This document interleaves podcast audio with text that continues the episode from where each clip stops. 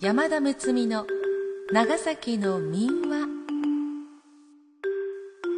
今回の配信は株式会社18銀行のご協賛により NOC 長崎卸センター NOCS 長崎卸センターサービスがお送りいたします。このポッドキャストは小吉松雄一さんが収集編集した長崎に古くから伝わる物語のうち株式会社未来社館。長崎の民話に収録されたものから諫早島原地方にまつわる民話を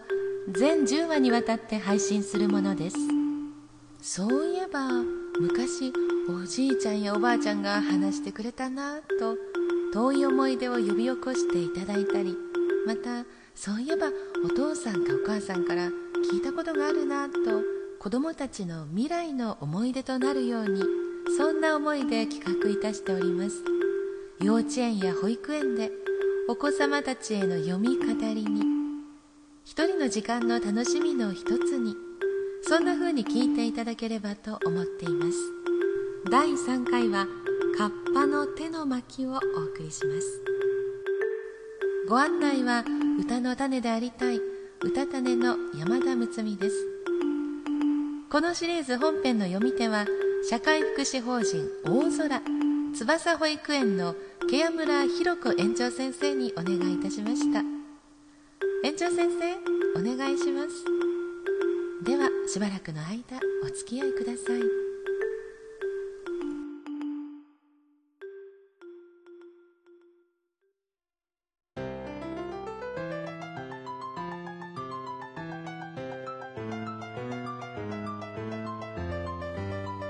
カッパの手雲仙の古湯の温泉神社の前に釈迦堂は昔を忍ぶただ一つのお堂です。万明寺の建物はこのお堂あたりから今白雲の池の入り口にある源泉沼あたりにまで広がっていました。源泉沼は初夏になると紫白などの柿つばたが美しく中に生えている水苔、毛線苔、サギ苔などは地球の沼沢時代の名残をとどめ、天然記念物にも指定されていますが、この沼あたりは万明寺の庭園になっていたところと言われています。さて前にお話しした釈迦堂ですが、ここには黄金造りのお釈迦様の像が安置されていて、観光客が大勢お参りしていることはもとよりですがその上の宝物館にカッパの手が収められていて話題となっています。このカッパの手については次のような言い伝えがあるのです。万明寺が盛んで高僧の石宝法院という偉い坊さんのおられた頃のことです。お山の中腹あたりにある今の諏訪の池にその頃カッパの大将が住んでいました。手下のカッパどもを集めて時々ここの湯の町に現れたりまた麓の小浜にまでも下っていって女や子供にいたずらをし果ては大の男の大切なものまで抜き取ったりするありさまでした。これは一大事。懲らしめねばならぬと思った石宝法院はある時諏訪の池へ下っていきました。そうしてカッパの神通力と法院の法力と視力を尽くして争うこと三昼夜。どうしても勝負がつきません。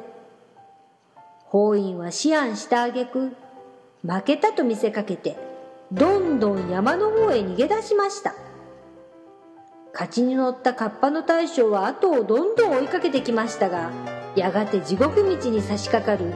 もうもうと湧き上っている地獄の煙と熱気のため頭の皿の中の肝心の水が蒸発して神通力を失ってしまいました。こうして法院はカッパの大将を退治しましたがカッパの手はその時手だけをもぎ取って残しておいたものと言われています。上五島の有川の元大関係江口さんの家にも家宝としてカッパの手が伝わっていました。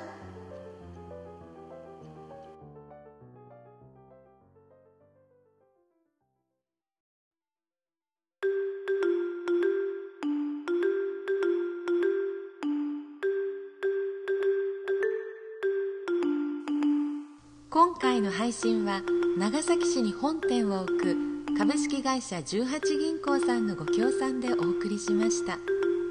同行では使い道自由のカードローン B フリーカーローン社会人などの商品やインターネットバンキング18ダイレクトをはじめとする各種サービスがホームページでも紹介されています。詳しくは18銀行ホームページ http コロンスラッシュスラッシュ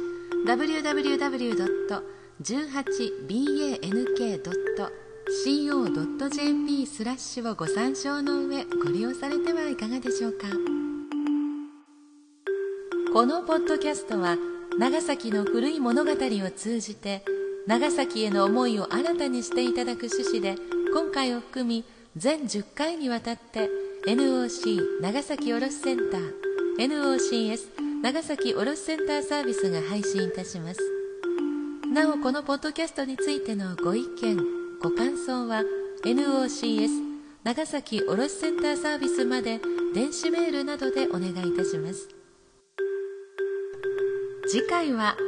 岩戸山の中腹にあるお猿のお墓と土地の人から呼ばれる一匹の猿を刻んだ塔にまつわるお話です。この塔が立った由来に関する3つの言い伝えについてのお話です。どうぞお楽しみに。なお朗読本文には現在から見れば差別的または差別的と見られかねない表現を含むこともありますが著作者には差別を助長しようという意図がないのは明らかであり出版された当時の状況また古くからの伝承民話であることまた著作者が個人であることを考え必要により原意を損なわない範囲で一部省略しできる限り原作のままを原則として朗読しております。ご理解ご了承いただきますようお願い申し上げます。カッパが登場する民話って多いんですね。今回は雲仙にカッパが登場したお話でした。カッパと法院さんいい勝負でしたけれどもやっぱり法院さんが一枚上手のお話でした。この話を聞いていると